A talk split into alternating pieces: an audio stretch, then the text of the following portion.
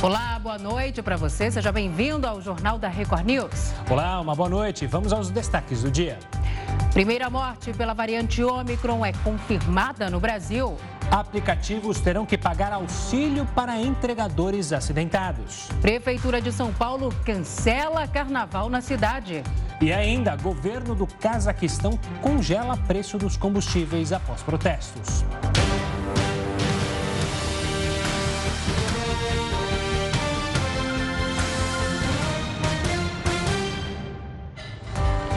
O presidente Jair Bolsonaro voltou a trabalhar hoje depois de receber alta do tratamento de uma obstrução intestinal.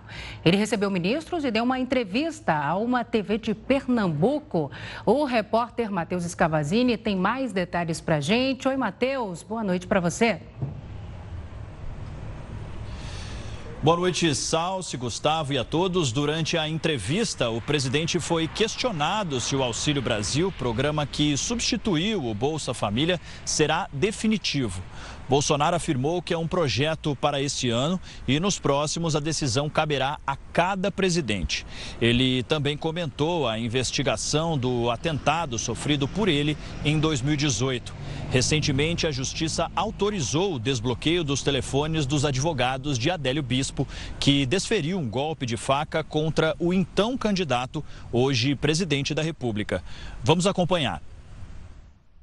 Espero que agora, né, é, a Polícia Federal realmente chegue aí um, a, a, conclusão aos, aos, que eu acho que são mandantes desse crime. Tenho várias, várias suposições na minha cabeça, não vou falar porque não posso ser leviano, e tenho conversado com a Polícia Federal no sentido de ajudá-los a, a desvendar esse crime.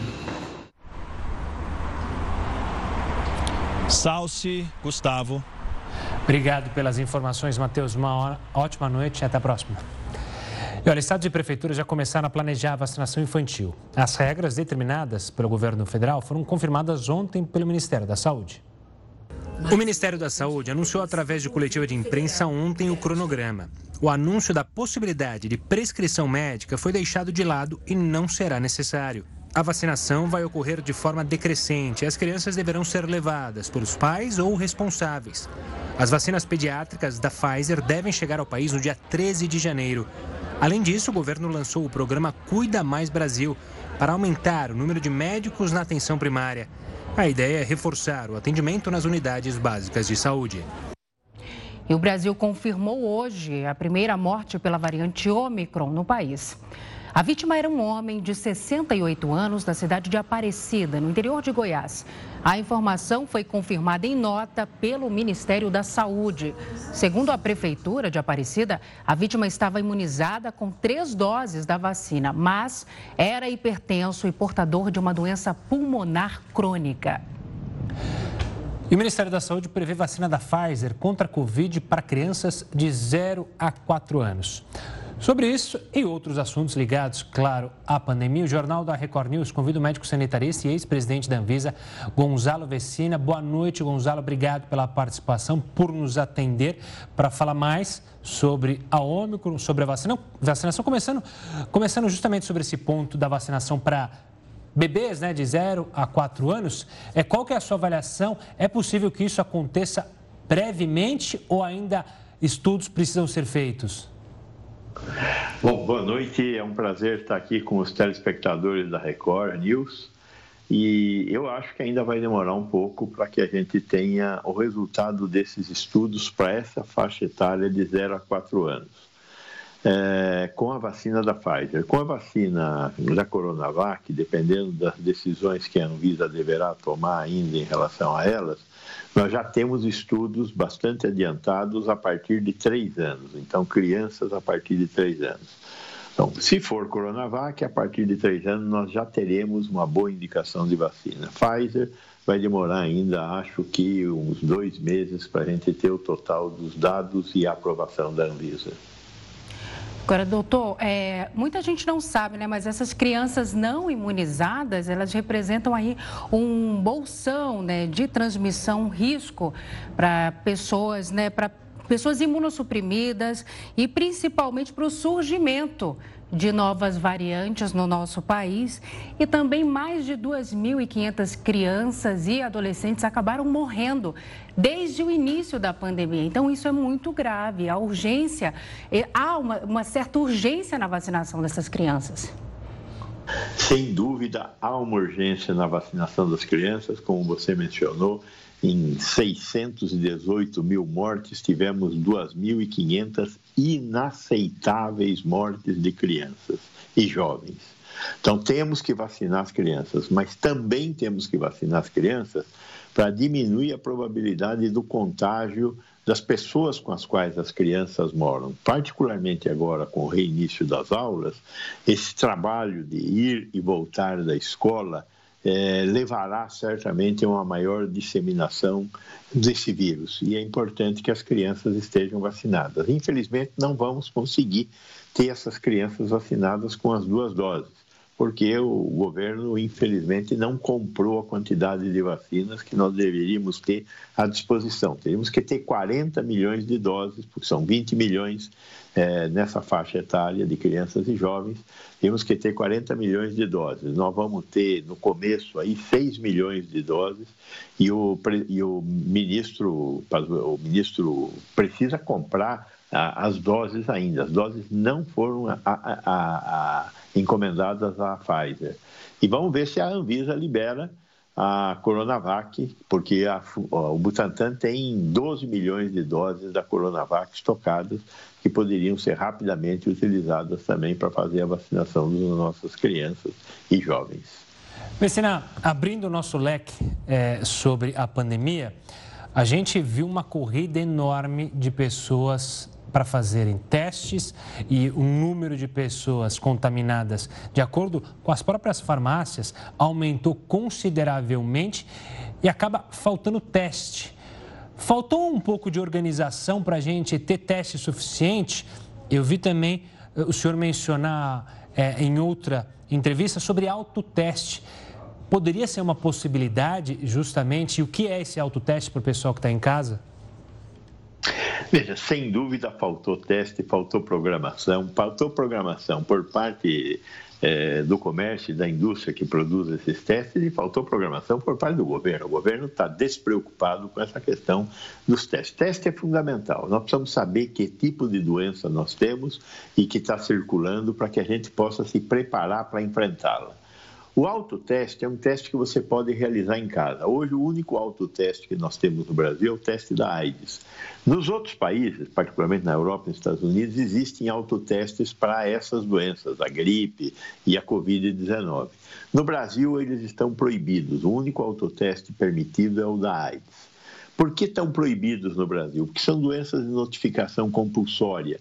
Então, nós teríamos que ter educação suficiente por parte dos consumidores que, quando identificassem que essa doença, é, o teste é positivo, teriam que fazer uma comunicação ao Ministério da Saúde dizendo que está com a doença, porque esse dado permite que o Ministério da Saúde acompanhe o conjunto de pessoas doentes dessa doença. Acho que nós vamos ter que discutir com o Ministério da Saúde para que o Ministério da Saúde acerte com a Anvisa a liberação dos autotestes. São muito bons e muito baratos. Um teste, um autoteste na Europa custa 2 euros, 12 reais, enquanto que um teste de farmácia custa 150 reais. Melhor ter o autoteste, que também é muito confiável. Vicina, agora a questão é a seguinte: a gente não sabe também se faltaram testes ou se, na verdade, uma hora a conta né, do fim do ano, das festas do final do ano, iria chegar, né? Essa é a questão. De fato, chegou, é a conta do final do ano. É, é, é as pessoas usaram largamente as, o, estoque das farmácias para ir nas suas festas e agora também vamos ter um monte de casos. Já, já estamos tendo um crescimento muito grande de casos a variante Ômicron tem essa característica de rápido espalhamento, embora ela seja menos letal. O paciente em Goiás que morreu era um paciente que já estava bastante debilitado por causa da insuficiência respiratória que ele tinha, de uma doença obstrutiva pulmonar crônica, e ele já, já, já estava numa situação bastante crítica devido a essa doença. É, a, a, a Omicron fez com que ele atravessasse essa tênue linha que existe entre a vida e a morte nas pessoas que já têm uma debilidade importante. Não deveremos ter muitas mortes, como não tivemos muitas mortes no mundo todo. Mas vamos ter um monte de casos, já estamos tendo lotação de hospitais, portanto, muito cuidado, use máscaras e vacina é a única proteção que nós temos até o momento. Vecina, pela sua experiência é, larga com epidemias e, obviamente, pelo conhecimento com essa pandemia, a gente sempre ouve falar que é, as pandemias atingem picos, né? A gente acompanhou isso na primeira onda, na segunda onda. Nessa onda provocada pela Ômicron, a gente imagina, você imagina que a gente vai passar por um período difícil de muitos casos durante quanto tempo? Em que momento que a gente pode ter um refresco. Dá para saber, mais ou menos olhando para caso, os casos que surgiram na África, onde surgiu, onde foi descoberta, melhor dizendo, a Omicron? Se o comportamento da, da pandemia de Covid com a Omicron é, no Brasil for semelhante ao que ela teve na África do Sul, e eu não vejo por que não seria, uma vez que nós somos um país muito. Nós somos um país maior, nós somos quatro vezes o tamanho da África do Sul em termos populacionais. Mas temos uma, um franco deslocamento de pessoas, etc. Eu imagino que nós vamos ter um pico em três a quatro semanas de número de casos e aí começará a cair o número de casos. Tem uma diferença grande entre Brasil e África do Sul. Quando a África do Sul enfrentou a, a, a Omicron, ele tinha 23% da população vacinada, nós temos 70%. Então, talvez o pico seja um pouco menor por causa da quantidade de pessoas vacinadas, já que a vacina nos protege um pouco. E certamente teremos doença menos grave graças a essa é, boa cobertura vacinal que nós temos. Mas imagino que nós vamos viver isso em duas, três semanas, no máximo quatro semanas. Vecina, voltando a falar sobre a vacinação em crianças e sobre a, reação, possíveis reações né, que o imunizante poderia causar nessas crianças. Muitos pais, obviamente, apresentam, né, têm essa preocupação, mas essa vacina já está sendo utilizada, já está sendo aplicada em mais de 30 países e esse não seria, essa não seria uma das principais preocupações neste momento, de fato, né? A própria Pfizer, em nota, já, já, já falou isso. Vamos ver, vamos pegar a experiência dos Estados Unidos. Os Estados Unidos já fizeram 8 milhões de doses da vacina da Pfizer. 6 milhões de primeiras doses e 2 milhões de segundas doses. Quantos casos nós tivemos de miocardite nos Estados Unidos nessas 8 milhões de pessoas vacinadas? Tivemos 11 casos de miocardite, que é uma doença que tem sintomas. A pessoa, a criança sente dor no coração, sente uma palpitação, vai ao médico e toma anti-inflamatório. O anti-inflamatório resolve o problema. Das 11 crianças, 8 eh, tiveram o quadro revertido, 3 estão em processo de reversão. Ou seja, 8 milhões de doses, zero mortes e crianças protegidas, que é o que nós temos que produzir aqui, crianças protegidas. O risco é muito pequeno, como eu já disse, em 8 milhões de doses, 11 casos e os 11 não, não nenhum deles terminou em morte. Então, a vacina é segura e é eficaz. Messina, obrigado pela participação aqui conosco, esclarecendo as dúvidas sobre a vacinação e também sobre a Ômicron. Um forte abraço e até uma próxima, Messina. Vamos agora com a opinião do comentarista Augusto Nunes. Boa noite, Augusto. Boa noite a você que nos acompanha. A realidade insiste em discordar dos especialistas em economia e saúde que proliferam no jornalismo brasileiro. Neste começo de ano, por exemplo, soube-se que os videntes econômicos erraram feio em previsões feitas ao longo do ano passado. Eles apostaram no crescimento da taxa de desemprego, que está diminuindo. Apostaram no emagrecimento do produto interno bruto, que anda engordando. E apostaram na disparada da inflação, que vem dando sinais de arrefecimento. Os fatos continuaram a atropelar também profecias enunciadas pelos oráculos da pandemia. Estudos divulgados neste fim de semana constataram que a nova variante da Covid-19 não atinge os pulmões. Sobretudo por isso, a Omicron tem uma taxa de letalidade baixíssima. Somadas essas informações reais, pode-se antecipar que teremos um 2022 menos inquietante do que se supunha. As notícias dificilmente abalarão a autoconfiança dos profetas, mas é evidente que o pior já passou. Invasão ao Capitólio nos Estados Unidos completa um ano. Não sai daí, o Jornal da Record News volta já já. O Jornal da Record News já está de volta e você pode acompanhar a gente ao vivo no R7, no YouTube, no Facebook e no Twitter da Record News. E o diretor-geral da Organização Mundial da Saúde fez um alerta sobre o salto no número de casos de Covid-19 pelo mundo. Durante uma entrevista coletiva, Tedros Adhanom chamou a atenção para o recorde global de infecções observado na semana passada. Mais de 9 milhões de contaminações foram registradas no mundo, um avanço de 71% na contagem referente a sete dias. O chefe da OMS ainda ressaltou que o total é subestimado, já que há acúmulo de testes no período de festas de fim de ano. Sobre a variante Omicron, ele afirmou que, apesar de aparentemente provocar formas menos graves da doença, a nova cepa ainda pode causar hospitalizações e mortes e não deve ser classificada como leve. Tedros ainda disse que acredita ser possível o surgimento de novas variações do vírus.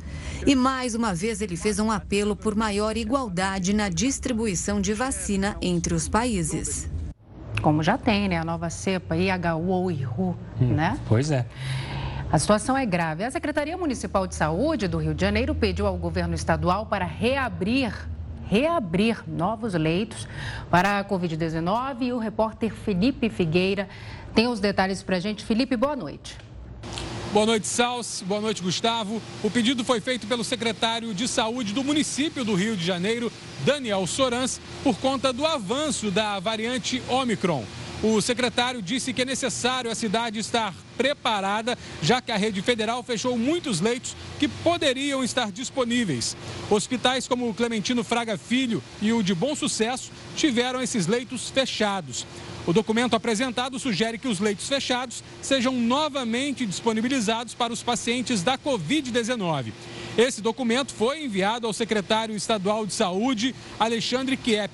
Na rede estadual, a ocupação de leitos de UTI Covid está em 9%. O dado que mais preocupa a prefeitura é o aumento diário de casos confirmados. Só na última quarta-feira foram 1.573 novos casos. O número de testes positivos chegou a 41% nessa semana na capital. Esse é o maior registro desde janeiro do ano passado. A diferença está no número de internações. Em 2021, nessa mesma época, eram 500 internados em UTI e 500 em enfermaria. Já em 2022, são apenas 26 pacientes internados. Isso graças à vacinação em massa aqui na capital fluminense. Salce, Gustavo. Obrigado pelas informações. Agora, mudando um pouco de assunto, nunca tantos casais se divorciaram no Brasil. Uma nota triste, né? Foram mais de 77 mil casos só no ano passado. O número maior da série histórica, que começou há 14 anos. Antes da pandemia, eram 75 mil por ano. O isolamento social e a facilidade em entrar com processo online são apontados como os principais motivos para o aumento de divórcios no país. O presidente Jair Bolsonaro sancionou um projeto de lei que obriga aplicativos de delivery a pagarem auxílios aos entregadores. A medida havia sido aprovada pelo Congresso no início de dezembro. O auxílio será pago se o trabalhador tiver o caso de Covid confirmado. Ele terá direito à assistência financeira por 15 dias, com possibilidade de prorrogação do período por mais duas semanas. Outra possibilidade é que, se o entregador sofrer acidente no trajeto ou na entrega do pedido, os aplicativos devem auxiliar financeiramente em casos de invalidez temporária, permanente ou morte. As medidas do auxílio valem até o fim da pandemia. E a Federação Nacional da Distribuição de Veículos Automotores prevê mais um ano morno na venda de automóveis no Brasil. De acordo com a entidade, a expectativa de crescimento do setor é de 4,6% na comercialização de veículos leves e pesados.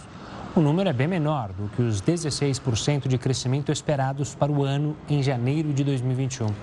Segundo a entidade, este número é reflexo da realidade do mercado e também da pandemia. É bom lembrar que o mercado automobilístico sofreu e sofre ainda muito com a falta dos famosos chips e tem feito não só não chegar carro, como o carro seminovo ficar mais caro, e aí o carro seminovo fica mais caro, o IPVA fica mais caro. Ou seja, é uma bola de, no... é uma bola de neve, um efeito dominó, como você disse, que sofre, que a gente sofre quem tem carro.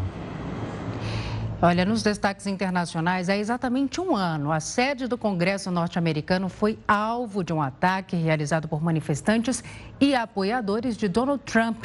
A intenção dos invasores era impedir a certificação do atual presidente Joe Biden.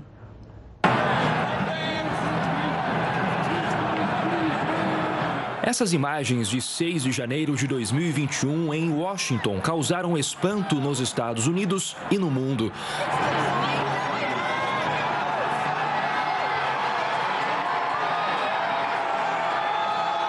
Naquele dia, apoiadores do então presidente Donald Trump invadiram o Capitólio na tentativa de impedir que o democrata Joe Biden assumisse o cargo após a vitória nas urnas. Em nome do republicano, houve golpes com barras de ferro contra policiais. Os invasores vestiam roupas de combate. Cinco pessoas morreram e dezenas ficaram feridas em um episódio sem precedentes na história americana.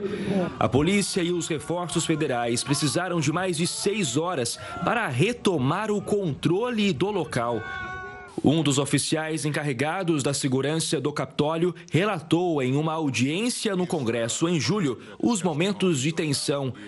The physical violence a violência física que experimentamos foi horrível e devastadora. Meus colegas policiais e eu fomos espancados, chutados, empurrados, encharcados com produtos químicos e até mesmo ficamos cegos com lasers lançados por uma multidão violenta. As investigações mostraram que Donald Trump e seus aliados fizeram um esforço concentrado em 6 de janeiro de 2021 para evitar que a sessão do Congresso certificasse Biden Biden como vencedor das eleições presidenciais de novembro de 2020. Durante um discurso horas antes do ataque, Donald Trump repetiu as alegações infundadas de que houve fraude nas eleições e incentivou os apoiadores a marcharem até a sede do Congresso. Vamos caminhar até o Capitólio e vamos apoiar nossos corajosos senadores, senadoras e congressistas. E provavelmente não vamos apoiar tanto alguns deles. Apesar de nenhuma evidência mostrar fraude eleitoral, como afirmava Trump, as pesquisas indicam que quase dois terços dos eleitores republicanos acreditam em roubo na disputa pela Casa Branca. Um ano depois, ainda restam perguntas sobre o episódio, como quem são os responsáveis por orquestrar a invasão. O Congresso norte-americano investiga o ataque. Até o momento, mais de 700 pessoas foram presas em quase todos os 50 estados do país. E o discurso de Joe Biden foi forte, né? Ele disse que Trump não aceita. Joe Biden, que ficou 36 anos no, no Senado, disse que Trump não aceita a derrota e mantém um punhal na garganta da democracia americana. Pois é, depois Trump respondeu é, atacando também Joe Biden e a gente vai ver isso se esquentar pelos próximos anos, possivelmente nos Estados Unidos, porque Donald Trump não desistiu ainda de voltar à presidência americana, é bom lembrar. Voltando ao Brasil, o Ministério Público Federal pede para o Twitter prestar informações sobre a divulgação de fake news na plataforma. O Jornal da Record News volta em instantes. Estamos de volta para falar que o índice de testes positivos de farmácia para Covid-19 triplicou. O levantamento da Associação de Farmácias registrou um aumento no número de testes realizados na última semana de 2021. Subiu de 11,8% para 33,3%. Foram mais de 95 mil infectados diagnosticados entre 27 de dezembro e 2 de janeiro. Esse número equivale a um terço de testes realizados de farmácias e drogarias no mesmo período. Na semana anterior, foram mais de 22 mil positivos. Os Estados Unidos bateram recorde na internação de crianças durante a nova onda da Covid-19 provocada pela variante Omicron. Um levantamento do jornal americano The Washington Post revelou que 4 mil crianças estão hospitalizadas nos Estados Unidos. É a maior marca de internações nesse grupo desde o início da pandemia. Hoje, o Centro de Controle e Prevenção de Doenças liberou a dose de reforço com o imunizante da Pfizer para adolescentes entre 12 e 15 anos. Autoridades alertam que a nova variante pode sobrecarregar os hospitais americanos. Em Nova York, 80% dos leitos de UTI estão sendo utilizados neste momento. A Omicron já é responsável por mais de 95% dos casos no país.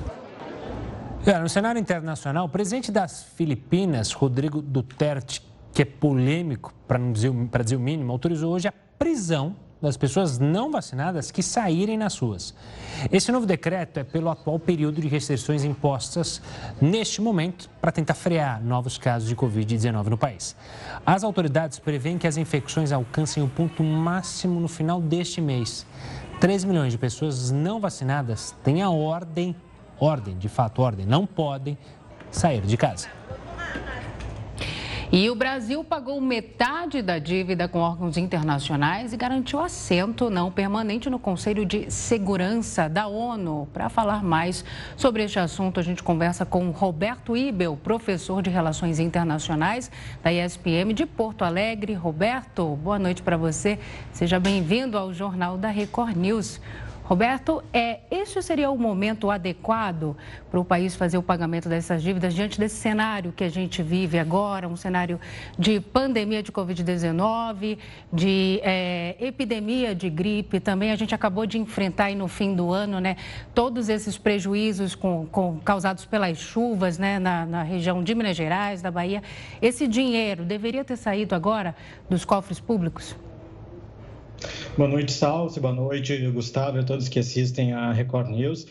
Nós temos que primeiro entender que política externa também é uma forma de política pública. Afinal, é a presença do Brasil no exterior, é a imagem do Brasil no exterior. E ela já está prevista no orçamento da União, né, é, de acordo com as rubricas de cada ministério, neste caso, do Ministério das Relações Exteriores. É importante a gente pensar que o Brasil assumiu agora uma cadeira no Conselho de Segurança das Nações Unidas, uma cadeira rotativa, não é uma cadeira permanente, na qual o Brasil não teria direito ao voto se não quitasse sua dívida de cerca de 300 milhões de dólares, né? ou seja, mais de um bilhão de reais se a gente for pensar na cotação atual. O Brasil quitou essa dívida, que no total era de 3,6 bilhões de reais, junto com outras organizações internacionais, que permitem que o Brasil tenha voz e voto nas organizações internacionais que ao fim e ao cabo elas também colaboram né, para a formulação de políticas públicas aqui no Brasil. Então, sempre quando eu falo investimento em política externa, lá na frente ele vai representar também o investimento em políticas públicas aqui no Brasil. Né? Por exemplo, o cumprimento uh, com os Objetivos de Desenvolvimento Sustentável das Nações Unidas, eles são advindos desse tipo de política internacional. Então, é, uma, é um investimento, eu diria, não é apenas uma despesa, que está prevista no orçamento da União. Professor, a título de curiosidade, que dívidas são essas? É como que se cria uma dívida com órgãos internacionais? A que se refere esse dinheiro que o Brasil envia, por exemplo, para a ONU? E se estava no orçamento, o que, que aconteceu que não foi pago? Historicamente, Gustavo, o Brasil ele atrasa os seus pagamentos. Não é exclusivo do governo Bolsonaro, nós vimos isso nas últimas décadas, né? um atraso da quitação da dívida do Brasil com organismos internacionais. E eu ressalto que não é apenas com a ONU, né? o próprio Banco de Desenvolvimento, né? o novo Banco de Desenvolvimento, chamado Banco dos BRICS, também é um organismo internacional que o Brasil está em dívida com a Agência Internacional de Energia Atômica, com o Fundo das Nações Unidas também para a Agricultura, a FAO, né? E essa participação é como se fossem, vamos pensar, cotas, né? nas quais o Brasil, uh, de, devido ao tamanho da sua população, sua extensão territorial, tamanho da sua economia, ele tem cotas que são diferentes, por exemplo, dos nossos vizinhos, como Argentina, como Uruguai, que correspondem ao tamanho da economia brasileira. Fazendo um exemplo bem claro para quem está nos assistindo em casa entender, por exemplo, um shopping center, né? Cada loja contribui, paga o seu aluguel e paga uma diferença de acordo com o seu tamanho, de acordo com suas vendas. Basicamente, isso a gente pode traduzir a participação do Brasil nos organismos internacionais. Para que ele tenha direito ao voto, tenha direito à participação, por exemplo, na ONU, ele precisa, então, contribuir com uma cota muito maior, por exemplo, que Uruguai, Argentina, Paraguai, enfim. Então, isso é como se fosse uma garantia de que o Brasil tenha atuação uh, e voz, né, direito ao voto, nestes organismos internacionais. Então, é como se ele estivesse pagando uma anuidade, né, traduzindo para o público de casa, para que ele pudesse participar e também usufruir dos benefícios desses organismos internacionais, que, como a gente viu agora na pandemia, por exemplo, a Organização Mundial da Saúde foi fundamental para a formulação de políticas públicas no mundo inteiro de combate ao novo coronavírus. Né? As políticas, por exemplo, de registro das vacinas, de testes, enfim, foram conduzidas pela OMS, a qual o Brasil também faz parte, também tem a sua contribuição anual. É, esse valor quitado trouxe um, um, certo alívio né, momentâneo, mas a dívida ainda existe, né? ainda preocupa a dívida do Brasil externa. Exatamente, Salsi. Nós temos aí uma dívida cerca, na, na, conversão de hoje, praticamente 4 bilhões de reais a serem ainda cumpridos pelo governo brasileiro com vários organismos internacionais, mas aqueles que eram mais urgentes relacionados à Organização das Nações Unidas, eles foram quitados aí ao longo dessa semana, né, com uma rubrica do Ministério da Economia. Teve inclusive um agradecimento por parte do Ministério das Relações Exteriores para uh, com essa gestão do governo face a essa demanda. Mas claro, é preocupante. Por exemplo, o Brasil hoje ele não quitou ainda sua cota com o novo Banco de Desenvolvimento, que é o Banco dos BRICS, que é um banco importante para o financiamento de projetos de infraestrutura no mundo inteiro e no qual o Brasil é um dos seus acionistas. Cito também o caso da FAO, né, o Fundo das Nações Unidas para a Agricultura, que tem projetos importantíssimos hoje de combate à fome, de uma agricultura também que seja acessível a todos, né? projetos também de combate à, à, seca, enfim, então, de mitigação dos impactos das mudanças climáticas, enfim. Então, o Brasil precisa quitar essas suas dívidas para que ele tenha uma atuação plena nos organismos internacionais. Aí é um ponto, né? Ah, o fato de o Brasil estar em dívida com esses organismos não significa que o Brasil será expulso dessas organizações, mas ele não terá direito ao voto. Né? Então, esse é o grande diferencial. Evidentemente, é necessário que ele cumpra com essas suas obrigações, porque foram obrigações já estabelecidas no passado, quando o Brasil aderiu a essas organizações internacionais. E professor, você mencionou né, que isso não é exclusividade desse governo, governos anteriores também é, deixavam de pagar as dívidas, até porque muitas vezes era usado esse dinheiro para outras coisas mais imediatas, ano de eleição, obras, enfim. Isso é uma exclusividade do Brasil nesses organismos? E digo comparado a países da nossa importância, né? Não vamos colocar países pequenos que sofrem crises enormes nessa mesma comparação. É algo corriqueiro isso ou é uma coisa que mancha de vez, a... de vez não, mas mancha a imagem brasileira? Não, não é algo exclusivo, Gustavo, do Brasil. Né? Os Estados Unidos é um dos países que mais tem dívida com organismos internacionais. Só que a diferença é que os Estados Unidos, assim como Rússia, como China e outras grandes potências internacionais, consegue atuar de maneira unilateral ou bilateral, né? Não precisa necessariamente das organizações internacionais para ser escutado, né? O Brasil já é uma potência média, uma potência regional no seu acumulado histórico da diplomacia, né? Teve aí uma certa redução da sua presença internacional nos últimos anos, mas ainda é um ator relevante, mas que sempre se pautou pelo multilateralismo, ou seja, pela presença ativa em organismos internacionais.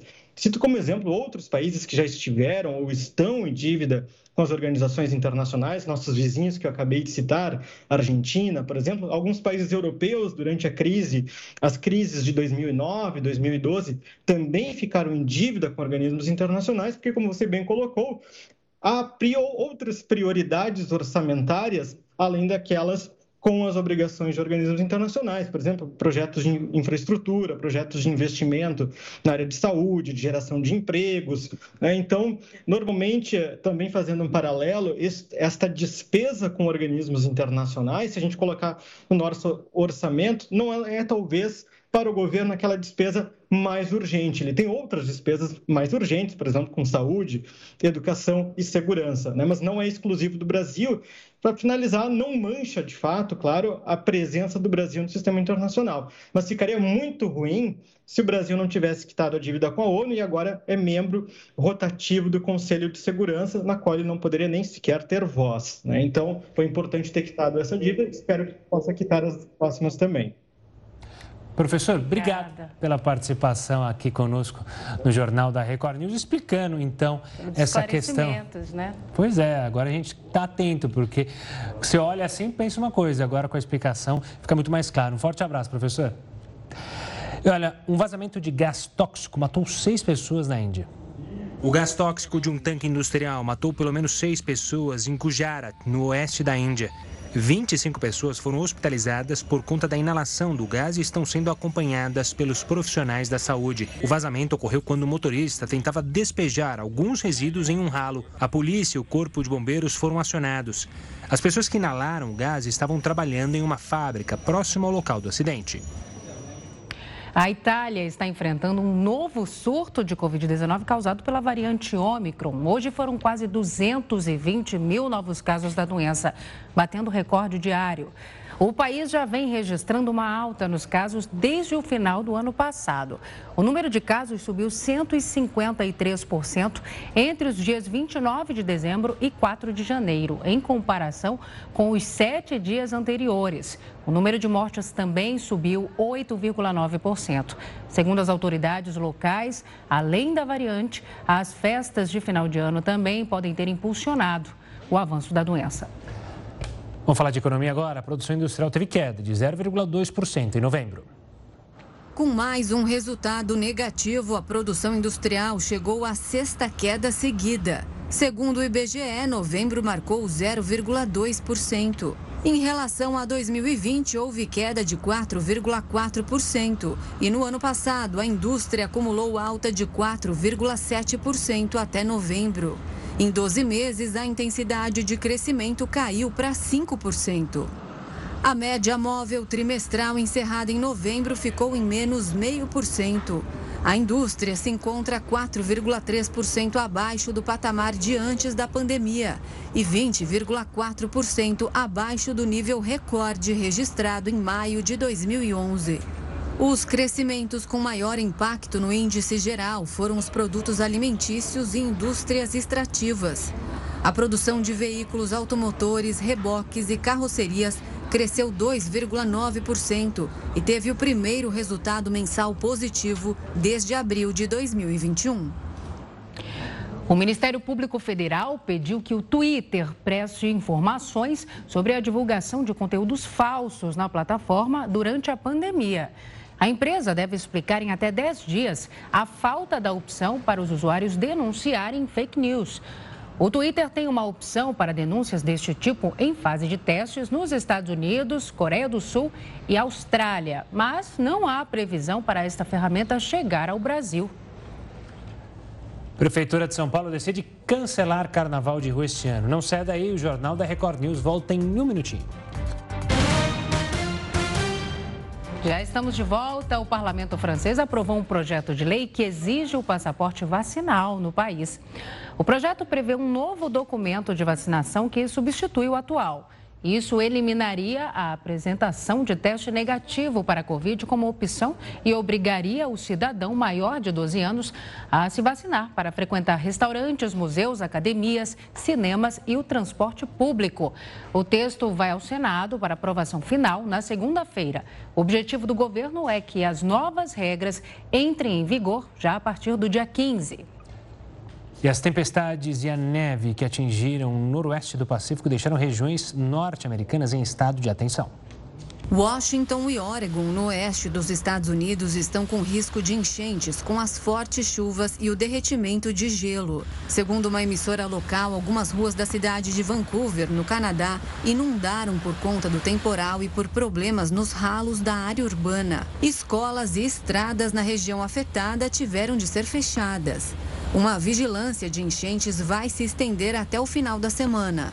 A situação climática ainda levou ao bloqueio de uma grande passagem entre montanhas, também no estado de Washington. Autoridades alertaram que há risco de avalanche no local.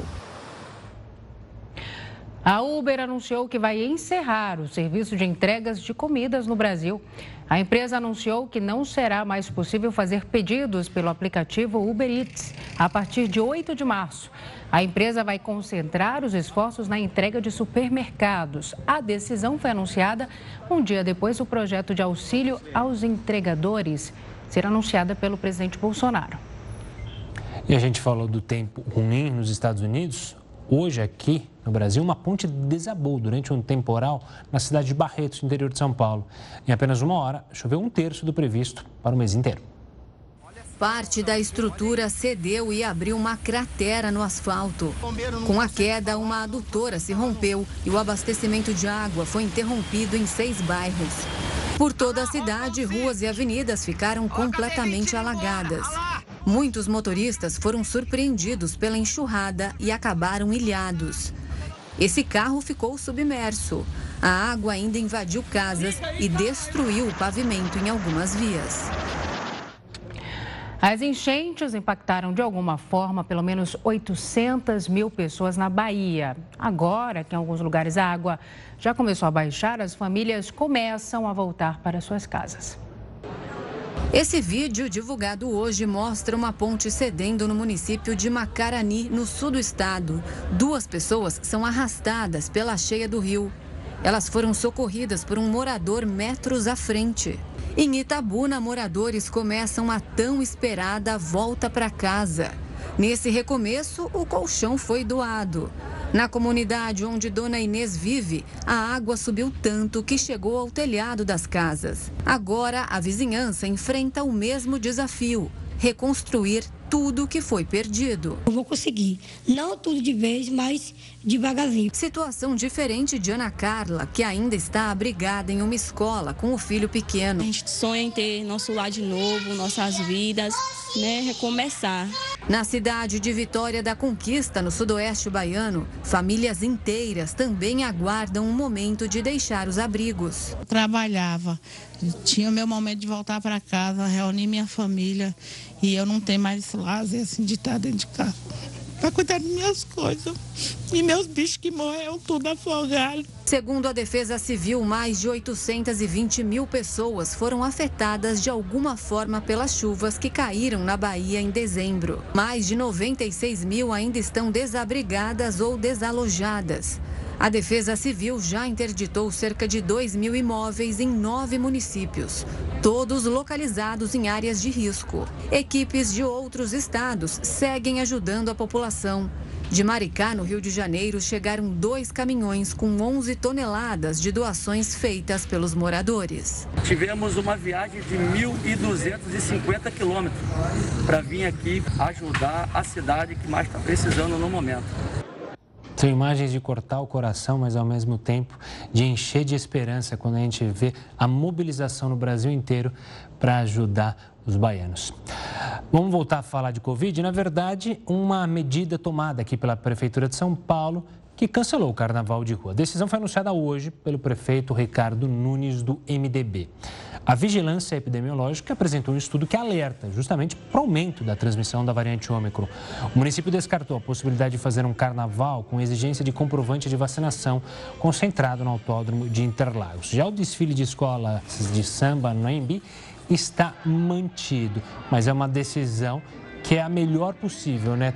Toda prudência nesse momento. A gente viu um aumento de casos durante as festas de fim de ano, e isso sem as grandes festas, né? Sem show em Copacabana, sem show na Avenida Paulista. Agora, você imagina que a gente supõe que em fevereiro, talvez, a coisa comece a melhorar e a gente colocasse o carnaval na rua, com certeza não é o momento para isso ainda, né? Poderia ser um festival de novas cepas, né? Sensata essa decisão. Novak Djokovic vai ficar retido num hotel na Austrália até a semana que vem. O tenista tinha tentado entrar no país sem certificação de vacinação. O Jornal da Record News volta já. O Jornal da Record News já está de volta após a onda de protestos que já deixou mortos no Cazaquistão. O governo anunciou que vai congelar os preços dos combustíveis. O limite no valor de venda deve valer por seis meses. A decisão busca conter as manifestações desencadeadas no último domingo, um dia depois da gestão federal dobrar os preços do gás e de outras fontes de energia. Ontem, os protestos levaram à derrubada do governo e fizeram com que o presidente decretasse estado de emergência e toque de recolher. Dezenas de pessoas que participaram da revolta e 13 agentes de segurança morreram desde o início dos confrontos. Diante da violência, a Rússia informou hoje que vai enviar uma força de paz com militares de nações que integram a organização do Tratado de Segurança Coletiva. O Cazaquistão enfrenta uma das manifestações mais intensas desde que se tornou independente em 1991, com o colapso da União Soviética. E o tenista da Sérvia, Novak Djokovic, vai ficar retido num hotel na, Austrália até a semana que vem. A deportação foi adiada, isso porque o tenista número um do mundo entrou como liminar. A audiência já foi marcada para segunda-feira e nela vai ser decidido se Djokovic será ou não extraditado da Austrália. Vários fãs passaram o dia em frente ao hotel onde o tenista sérvio está retido em Melbourne para protestar contra o cancelamento do visto. Mais cedo, o ministro das Relações Exteriores da Sérvia pediu a liberação da entrada de Djokovic. O tenista não apresentou o certificado de vacinação. O primeiro-ministro da Austrália disse que ninguém está acima das regras. Scott Morrison disse ainda que a exigência da vacinação é responsável pelo baixo índice de Covid na Austrália.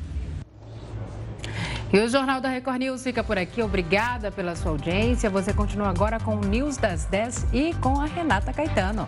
Uma ótima noite e a gente se vê até amanhã. Tchau, tchau.